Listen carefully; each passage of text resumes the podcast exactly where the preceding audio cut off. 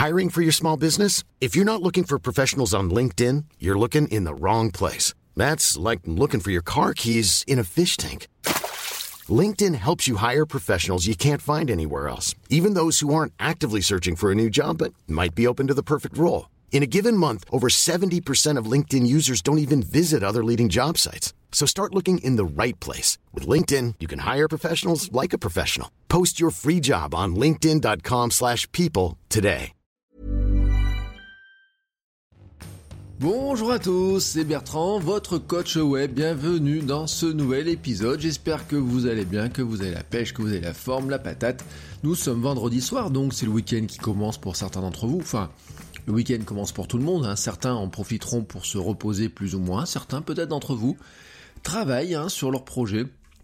Le week-end, c'est souvent le moment où on a le plus de temps, on travaille sur les projets, les photos, les choses comme ça. Surtout en ce moment où les journées sont de plus en plus courtes et si vous travaillez dans le domaine de la photo, vous avez besoin d'un peu de lumière, la lumière du jour qui est toujours plus belle, ou alors vous êtes obligé de sortir les éclairages, etc. Bref, souvent le week-end, on en profite pour avancer. Ou alors on fait rien, on se pose sur le canapé et on regarde Netflix. Je ne sais pas ce que vous avez choisi, hein, vous me le direz. Mais c'est pas trop le sujet du jour. Euh, le sujet du jour, c'est plutôt un Ask Bertrand. Vous savez, vous pouvez me poser des questions. Le vendredi, c'est le jour des questions. Si vous avez une question, vous la posez sur les réseaux sociaux, vous me la posez par mail, vous me la posez sur Patreon, vous me la posez où vous voulez. Et euh, Estelle, justement, de Cocktail Memento, hein, m'a posé une question. Alors, je la remercie pour euh, deux raisons. D'une part, parce qu'elle a posé une question. D'autre part aussi, parce que c'est une patronne, oui, euh, Estelle, fait partie des gens qui donnent de l'argent pour faire vivre le podcast. Et donc, elle m'a posé une question qui était intéressante, très intéressante. Très, très, très intéressante.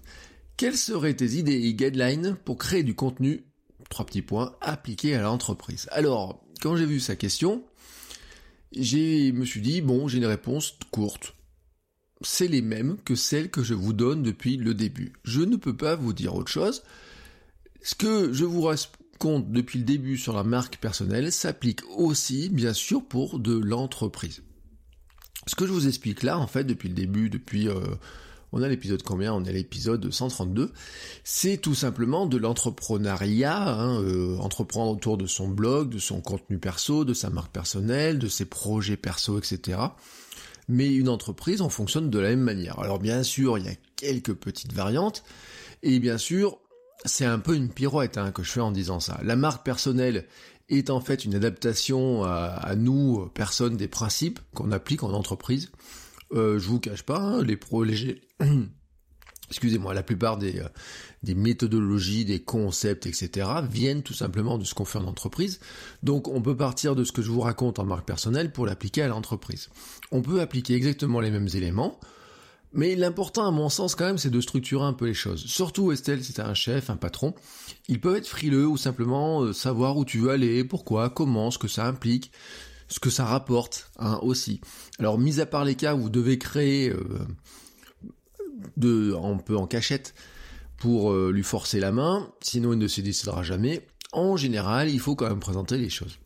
Bref, dans ces cas-là, quand vous voulez faire les choses bien, présenter les choses, on a une méthode qui marche pas mal, qui rassure un petit peu tout le monde, qui s'appelle la méthode, le modèle plutôt Tomster, qui a été imaginé par Emmanuel Vivier. Alors, c'est une méthode qui est très intéressante, qui permet de, cadrer les grands axes. Et cela se recoupe euh, avec d'autres trucs dont je vous ai parlé déjà dans les épisodes précédents, notamment un petit peu des, de smart par rapport aux objectifs, etc. Mais ce qui est intéressant en fait, c'est que euh, Tomster, c'est sept grands points de réflexion.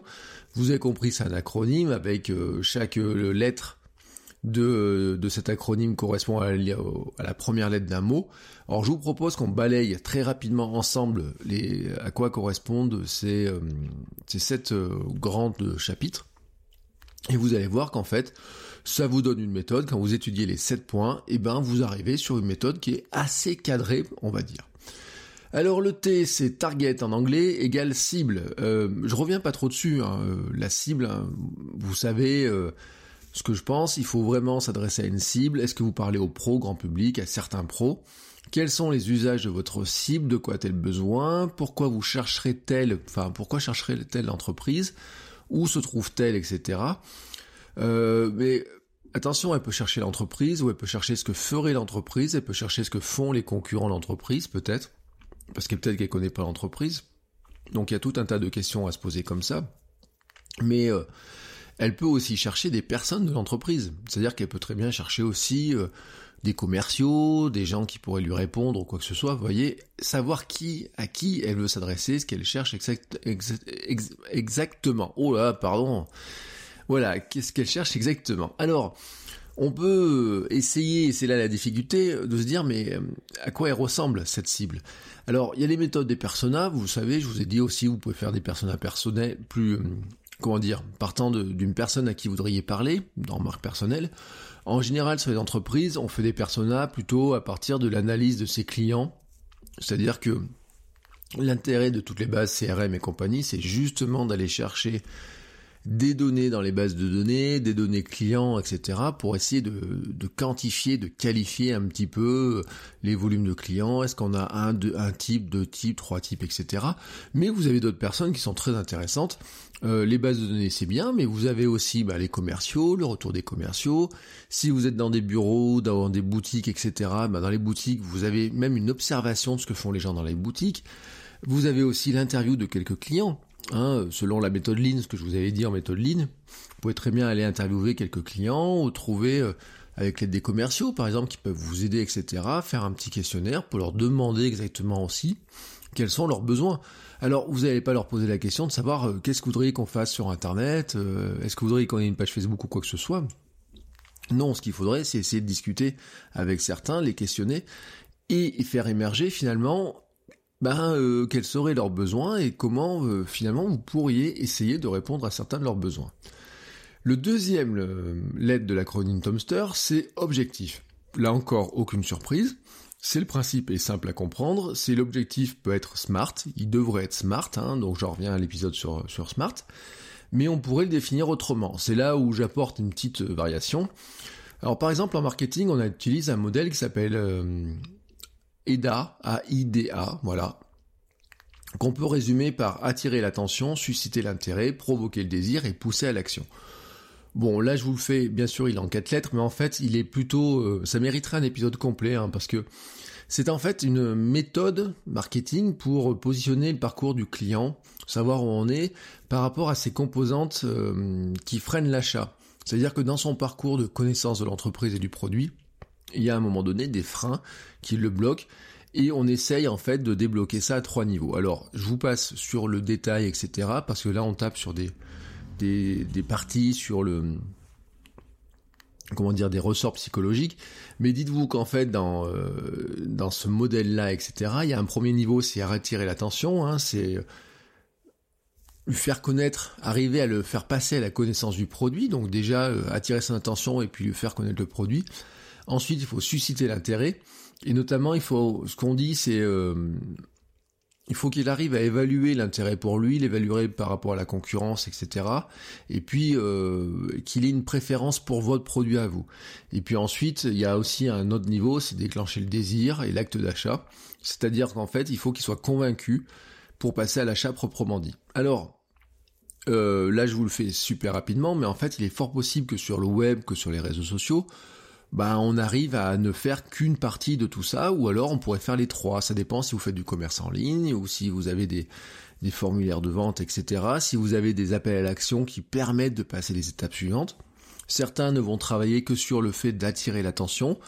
D'autres vont travailler sur le fait qu'on en donne envie aux gens d'acheter le produit, mais peut-être ils le vendront pas en ligne, il faudra que le client ait en commerce, quoi que ce soit. Donc là, il y a des, euh, des, objectifs qui vont découler de ça. Si votre objectif c'est d'attirer l'attention, ou si votre objectif c'est de passer à l'action et que l'action c'est l'achat proprement dit sur Internet, c'est pas tout à fait la même chose. Mais c'est pas tout à fait la même chose non plus si vous avez envie de faire passer à l'achat, par exemple, euh, qui vous passe un coup de fil, qui remplisse un formulaire, qui euh, remplissent des bases de données en répondant à des questions ou des, ou des, ou des jeux. Vous voyez, il y a tout un tas de systèmes comme ça. Le jeu, en fait, c'est quoi? Ça sera, on le verra plus tard, ça sera un moyen euh, technique, mais votre objectif qui se cache derrière, dire euh, je veux récupérer des données, vous pouvez très bien avoir un objectif qui soit de remplir des bases de données avec des, des, clients, des données sur les clients, des contacts, etc. Vous voyez, pouvez avoir un objectif qui soit de dire je veux collecter de la donnée sur mes clients, un objectif qui soit de dire je veux me faire repérer par des nouveaux clients potentiels, avoir des prospects, etc. Tout ça, on en reparlera parce que d'une part, le modèle euh, est intéressant en lui-même, et puis d'autre part, ça nous amène aussi sur des notions, par exemple sur l'inbound marketing, etc. Et euh, on, verra au fur et à mesure des épisodes dans les semaines qui viennent aussi, qu'on peut creuser encore un petit peu différemment et qu'il y a encore d'autres tiroirs à, tirer. Ah, excusez-moi, ce soir j'ai vraiment un problème de voix. Le, le troisième lettre de Tomster, c'est le message. C'est le message principal que mettre en avant, qui correspond aussi, ben, quel est l'ADN de votre entreprise, comment être intéressant pour votre cible. Attention, plutôt euh, comment vous êtes intéressant pour votre cible. J'en reparlerai bientôt, mais considérez tout simplement que sur les réseaux sociaux, désormais, euh, vous êtes chassé par des clients qui ont tellement de choix que de toute façon, euh, ils attendent pas, ils vous attendent pas vous pour acheter un truc, hein, sauf si vous êtes certaines entreprises très très rares. Mais la plupart du temps, ils ne vous attendent pas vous. Donc en fait, ils vous, ils vont chercher ce que vous faites et le tout, le tout, ça serait qu'ils arrivent à tomber chez vous. Donc il faut plutôt trouver un moyen d'être intéressant pour eux plutôt qu'intéressé par eux euh, directement. C'est-à-dire qu'il faut montrer en fait que quelque part vous avez de la considération pour eux. Alors ça aussi on pourra en parler dans différents épisodes parce qu'en fait quand on balaye un petit peu tous ces ensembles là on arrive à taper sur pas mal de, de grandes thématiques et de sous-thématiques etc. En parlant de thématiques, le message, il y a aussi une question qui se pose, c'est quelles sont vos thématiques, quelles sont vos grandes thématiques, sachant qu'il ne faut pas en choisir trop non plus. Hein. On a quelques grandes thématiques sur lesquelles on a envie de communiquer. Euh, là peut être la thématique, certains vont choisir le Made in France, le côté éthique, certains vont choisir le côté euh, euh, euh, innovation, certains vont, côté, vont choisir un côté plutôt on montre qu'on est une entreprise vraiment au service de ses clients, enfin vous voyez la notion de service, etc. Donc on a quelques grands piliers dans, dans lesquels on peut travailler. C'est compliqué de tous les travailler en même temps, ou en tout cas les travailler tous en même temps sur toutes les plateformes. Il y a peut-être des plateformes qui sont plus dédiées, certaines à faire de l'image, certaines pour montrer qu'on est au service des clients, d'autres pour montrer, euh, je sais pas, que par exemple on fait du Made in France. Comment on montre ça, On a des manières pour le montrer. On peut le faire de plein de manières différentes. Comment on travaille de manière éthique, etc. Mais on peut pas le faire partout non plus. Voilà. Le, la suite, en fait, c'est le S de stratégie. Alors, quelle approche on retient? Parce qu'il y a toujours plusieurs approches. Et en fait, euh, vous avez plein d'approches différentes hein, sur la. Le, par exemple, sur le, votre but c'est de faire connaître un produit. Vous avez plein de, de manières de le faire. Vous pouvez rêver, vous pouvez éduquer les gens euh, sur euh, l'utilisation non pas du, enfin, du produit mais leurs problèmes, etc. Comment vous, vous, faites. Vous pouvez répondre aux questions avant tout, surveiller, être à leur écoute, être à l'écoute de gens qui cherchent des choses par rapport à votre à ce que vous faites et pas seulement ceux qui s'adressent à vous. Vous voyez, il y a des stratégies comme ça qui peuvent, qui peuvent découler. Par exemple, il y aurait une stratégie qui serait de dire, moi je peux être sur Twitter, mais seulement, non pas pour essayer d'avoir beaucoup de followers sur mon compte, mais pour repérer les gens qui parlent de mathématiques potentielles, de ce que font, de ce que fait mon entreprise, et que je vais essayer d'attraper en discutant avec eux, en essayant de creuser un petit peu les choses, et en essayant ensuite de les ameuter, enfin, les ameuter, oui, de les amener sur mes, sur mes supports à moi pas forcément Twitter directement, parce que émerger sur Twitter, des fois ça peut être compliqué. En revanche, faire de la veille sur Twitter est très très simple. Faire de la veille sur Facebook pour surveiller ce que des gens parlent, euh, s'ils parlent de nous ou s'ils parlent des thématiques qui nous intéressent, c'est plus compliqué. Voilà. C'est là où il y a des, dans la stratégie, il faut un petit peu faire des choix des fois. Alors, dans votre stratégie, il faudra aussi distinguer deux choses qui sont importantes. C'est euh, la notion de court terme, de long terme et de long terme. Alors bien sûr, à l'échelle des réseaux sociaux, on dit toujours oui, mais on va pas travailler sur le long terme. Et pourtant, et pourtant, toutes les notions de euh, de lancement d'applications, lancement de sites, boutiques en ligne, commerce, etc., sont des projets à quand même assez long terme. Parce que des fois, ça a des telles implications, vous pouvez pas travailler ça sur du court terme. Ensuite, euh, l'autre élément faut, euh, dont il faut essayer de, de distinguer, c'est le stratégique donc qui est là souvent sur de long terme, mais aussi par rapport aux tactiques. Et c'est quoi le tactique? Notamment, vous savez, c'est toutes les stratégies de, de community management à court terme. Euh, repérer les mêmes, euh, répondre à faire euh, rire les gens le vendredi, sauter un bon week-end, etc. Là, on est sur l'animation qui est vraiment très court terme. Et puis, on a des moments tactiques aussi qui sont, par exemple, bah voilà, c'est la semaine prochaine, c'est Black Friday, il y a eu Halloween, il y a Noël qui arrive, etc. On est sur des périodes qui sont pas du long terme sur le plan stratégique, qui sont sur sur une période de temps de une semaine, deux semaines, un mois, etc. On va faire des opérations qui sont plus ponctuelles, mais euh, stratégiquement, c'est pas comme euh, lancer une boutique en ligne qui doit amener 30% euh, du chiffre d'affaires de l'entreprise ou 100% dans quelques années. Vous voyez, c'est là où je dis que stratégiquement, on doit se vraiment penser à ce qu'il y a du long terme, mais aussi on doit regarder du tactique et on doit aussi regarder du quotidien, et dans le quotidien, vous avez notamment toute la notion de community management à très court terme, qui est tout simplement de répondre aux questions, et puis d'animer la page, etc.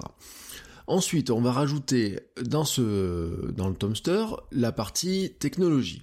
Alors, la partie bah, technologie, c'est bien sûr les plateformes, les outils, la notion de format, etc. Et souvent, les gens commencent par ça, en fait. Hein. Ils se disent, ouais, je vais faire une page Facebook, je vais mettre de la vidéo dessus, etc. Je vais mettre des... Et en fait, le problème de ça, c'est que si vous savez pas ce que vous, pourquoi, quelle stratégie vous avez, quel message vous voulez partager, etc., vos outils vous servent à rien. Un outil, ça fait tout et rien. Je veux dire, un, marteau, vous pouvez euh, taper sur un clou, mais vous pourriez taper sur autre chose qu'un clou et qu'un marteau, et peut-être même ne pas vous servir de votre marteau comme le fabricant l'a conçu. Peut-être vous pouvez avoir un jour une idée d'utilisation d'un marteau totalement différente on a tous détourné un outil pour faire des choses un petit peu différentes. Je vous ai encouragé déjà à, hacker les outils, etc. Tout simplement parce que l'outil n'est qu'un outil. Donc dans les outils, vous avez quoi? Bah, Vous avez tout un tas de moyens, par exemple, de collecter de l'info, des moyens de vous faire connaître, des moyens de parler, des moyens d'exprimer. Ça peut être de la photo, du texte, des petites vidéos, des discussions, des concours, etc. Ça peut être du mail, ça peut être d'apparaître sur certaines plateformes en particulier, sur du Facebook, sur du Twitter, est-ce qu'on est sur YouTube, est-ce qu'on a une chaîne, est-ce qu'on a de l'Instagram? Enfin, vous voyez, toutes ces notions-là de, de, moyens, de formats, de plateformes et d'outils, ça rentre dans la technologie, mais c'est pas le premier truc par lequel on, doit euh, attaquer les choses. Ensuite, on arrive un petit peu vers la fin, on doit évaluer. Donc c'est le E de évaluer. Et donc une question qui se pose, c'est comment mesurer les retombées? Quel indicateur je mets en place? Bah, pour évaluer tout simplement mes progrès, mes réussites euh, et mes échecs aussi. C'est important hein, de regarder ces échecs, notamment parce que souvent en entreprise d'ailleurs, on peut être stigmatisé pour ces échecs, alors qu'en fait, surtout dans le domaine d'internet, moi je trouve qu'il faut être super humble, quoi. Il y a personne qui sait ce qui va marcher ou va pas marcher. Moi, j'ai travaillé sur des, je disais sur des campagnes de, j'avais raconté dans un épisode sur des campagnes de marketing viral je peux vous garantir qu'il y a des campagnes de marketing viral qui ont fonctionné parce que c'est un pur coup de bol, quoi. C'est un pur coup de bol. Et on va pas célébrer quelqu'un qui a réussi un truc par coup de bol et euh, sanctionner quelqu'un euh, qui a euh, qui s'est raté alors que tout était semblé marcher. Mais des fois, il y a un petit truc qui s'est grippé. Donc il faut à la fois célébrer les, progrès, les réussites, mais aussi bah, tirer un petit, regarder les échecs et dire bah c'est pas grave, on a tenté un truc, on recommence, etc. Ça, c'est une culture qui est très spéciale. Il y a beaucoup d'entreprises qui sont pas capables de le faire. Mais pourtant, c'est un truc qu'il faudrait faire absolument en entreprise. Mais pour arriver à faire ça, il faut l'évaluer. Alors, on l'évalue avec les fameux KPI, les indicateurs clés de performance. On pourrait faire un épisode complet euh, dessus. J'ai fait très mes étudiants hier sur le sujet. On se rend compte qu'on a énormément d'indicateurs de performance. Il faut bien les choisir. Je vous rappelle que je vous invite à vous méfier de la pure notoriété qu'on n'arrive pas à mesurer. Euh, se faire connaître est un objectif qu'on a du mal à mesurer, mais on peut choisir tout un tas d'objectifs. Attention, méfiez-vous aussi d'un objectif d'engagement et un objectif de euh, nombre de fans. Le nombre de fans ne vous amène pas la visibilité ni des clients, parce que vous pouvez avoir des, des fans qui ne font rien, de même qui vous apportent pas des ventes ou quoi que ce soit. Et euh, l'engagement ne vous apporte pas non plus des clients. Vous pouvez avoir une page Facebook qui amuse les gens, qui a un engagement énorme, et ne pas avoir de gens qui deviennent clients derrière. Voilà. Donc on est en train de dépasser la notion d'engagement comme KPI. On va passer sur des, indicateurs clés qui sont plus compliqués aussi à mesurer. Et c'est là aussi où je dis que bah, en entreprise, on doit trouver aussi un moyen de les mesurer et que c'est pas un projet qui, est sur chez une personne seulement et qui est beaucoup plus large. Il faut se rappeler, notamment dans l'évaluation, qu'il y a un coût. Alors, il y en a certains qui disent les réseaux sociaux, c'est la communication gratuite, mais en fait, c'est pas vrai. En tant que personne, par exemple Estelle, si c'est toi qui t'occupes des réseaux sociaux, de toute façon, tu sais bien que tu passes du temps dessus, et le temps que l'on passe dessus représente du temps de production, que l'on passe pas sur la production d'autres choses, représente un salaire pour l'entreprise, etc. Et donc, moi, je dis toujours à mes étudiants, attention, vous êtes en obligation de montrer à quoi vous servez, parce que le patron, lui, sait combien vous coûtez, mais à un moment donné, il sait pas ce que vous rapportez. Et euh, s'il sait pas ce que vous rapportez, alors qu'il sait combien vous coûtez, et eh ben quelque part, il a un problème pour savoir si finalement vous le servez vraiment à quelque chose. Et l'évaluation, c'est pour ça que c'est important en entreprise aussi, parce que quand vous êtes dans vos projets personnels, de marque personnelle, vous dites bon ça me rapporte rien, j'arrête, je m'auto-vire ou quoi que ce soit. Là, non, vous avez quelqu'un qui lui va attendre des résultats, etc. Et c'est pour ça que c'est intéressant de, de dès le début penser aux moyens d'évaluation, comment on va évaluer ça, quels sont les indicateurs, on les mesure au début, on les mesure tout au long, etc. Et comment on arrive finalement à mesurer ça avec des indicateurs qui soient vraiment intéressants pour nous et pour l'entreprise. Et enfin, pour finir, le R, c'est les ressources. Eh ben, c'est forcément le qui, euh, comment, euh, combien, quand, euh, donc les ressources humaines, les ressources financières, les ressources comment matérielles, techniques, les compétences sur lesquelles je peux m'appuyer en interne, combien de temps ça va me prendre, combien de temps ça va prendre à d'autres personnes, est-ce qu'il y a euh, des gens dans un service qui sont que je dois mettre à contribution, est-ce que je dois aller parler à telle ou telle personne en particulier, est-ce que tout doit être validé par une personne, vous voyez toutes ces ressources, est-ce que je dois passer par une agence, est-ce que je peux le faire par moi-même, est-ce que j'ai besoin d'acheter un abonnement pour un logiciel en particulier, tout ça, pardon, excusez-moi, rentre dans toutes les ressources que vous devez utiliser. Donc vous avez compris le cadre, le canevas du Tomster, hein, je vous répète, c'est euh, T de target, donc la cible, et ensuite c'est objectif, message, stratégie, technologie, évaluer ou évaluation et ressources. Alors tout ça c'est un canevas général dans lequel en fait, on, va, venir greffer plein de choses. Hein. Vous avez vu pour certains euh, tiroirs déjà j'ai ouvert d'autres tiroirs dessous. La plupart de ce que j'ai dit pour la marque personnelle s'applique. Sauf que ici, bien sûr, c'est cadré, structuré, ça rassure, le patron ou le chef. Au passage, vous pouvez appliquer le Tomster pour vous-même en tant que marque personnelle. Hein. Euh, mais dans le cadre de votre entreprise, ça a un gros avantage, c'est que ça fait pro. Ça vous met en valeur, vous et vos compétences, hein, voilà, très clairement. Et en fait, vous pouvez utiliser ce que vous avez euh, déjà fait aussi en développement de marque personnelle pour vendre vos compétences à vos patrons et lui vendre peut-être eh ben, le fait que c'est vous qui allez vous occuper de ça parce que vous avez monté la stratégie, vous avez fait un canevas qui est propre, qui est, qui est cadré, qui va lui montre, qui lui montre où vous voulez aller, pourquoi il faut le faire, etc. Et donc, quelque part, que c'est à vous qui vous confiez cette mission de le faire. En revanche, il y a un truc qui est sûr, c'est qu'il ne faut pas oublier qu'une entreprise est une structure plus lourde, moins agile que nous en tant que personne. Nous, en tant que personne, on décide de ce qu'on veut faire, voilà, on est euh, certains disent ni Dieu ni maître, c'est-à-dire qu'on est notre propre chef. Une entreprise, elle, elle a plus de moyens, surtout quand elle a des salariés, elle a souvent plus, elle a forcément plus de moyens, mais elle est plus lente à faire bouger, elle a une inertie qui est souvent beaucoup plus importante, elle a des gens qui le cernent pas non plus pourquoi ils veulent le faire, il y a, pourquoi il faudrait faire des choses même d'ailleurs, les fonctions sont sein sont découpées entre la production, la vente, la communication, le SAV, il y a des personnes qui s'occupent d'une chose, de plusieurs choses, etc. Et puis, euh, c'est pas leur entreprise, vous voyez, ils sont salariés, donc euh, il y a une question de motivation qui est aussi très différente. Et en fait, Internet aussi impacte tout le monde de manière, totalement transversale. Et notamment, plus vous montez dans les décisions, plus vous avez des gens qui quelque part se sentent menacés même par Internet, par toute cette transformation numérique. Euh, on a une coutume de dire que des fois, le, les patrons sont menacés par les gens qui maîtrisent Internet parce qu'Internet va modifier tellement le, le, fonctionnement de certaines entreprises que peut-être que le futur dirigeant de certaines entreprises, c'est en fait le, le gars qui est responsable de la transformation digitale.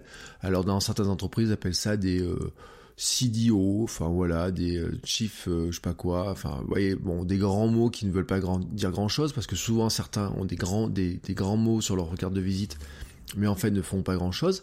Mais le responsable de la transformation digitale devrait être le patron, mais souvent c'est pas lui parce qu'il pige pas grand chose.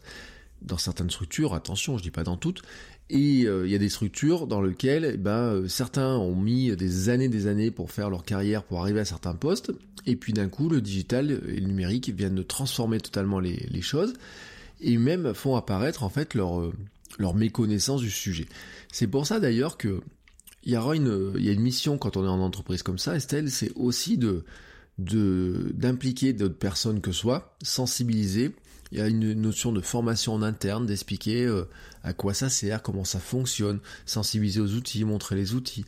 Faire aussi prendre en compte que les gens doivent travailler sur les outils par eux-mêmes. Euh, par exemple, il y a des choses qui, mais qui sont pas toujours faciles. Euh, LinkedIn, c'est bien. on, dit, on dit oui, il faudrait que les gens soient sur LinkedIn, qui parlent de notre entreprise sur LinkedIn, l'entreprise dont ils sont salariés, qui montrent qu'ils sont salariés de l'entreprise sur LinkedIn, etc. Mais certaines entreprises se disent oui, mais si je les mets sur LinkedIn, c'est aussi ils vont se faire chasser pour changer de boîte, etc. Pour et en fait, euh, les gens n'ont pas besoin de qu'on leur explique d'aller sur LinkedIn pour s'ils ont envie de changer de boulot, ils trouveront un moyen de changer de boulot. Mais euh, si vous voulez qu'ils parlent bien d'entreprise, il faut aussi quelque part les sensibiliser à l'importance, etc. Et il faut aussi qu'ils se, se, sentent bien dans l'entreprise. C'est là où on voit en fait que toutes ces, questions-là de guidelines, de bonnes pratiques, etc. d'entreprise, pour Estelle, pour répondre à ta question, il y a tout ce que j'ai dit sur la, création de contenu.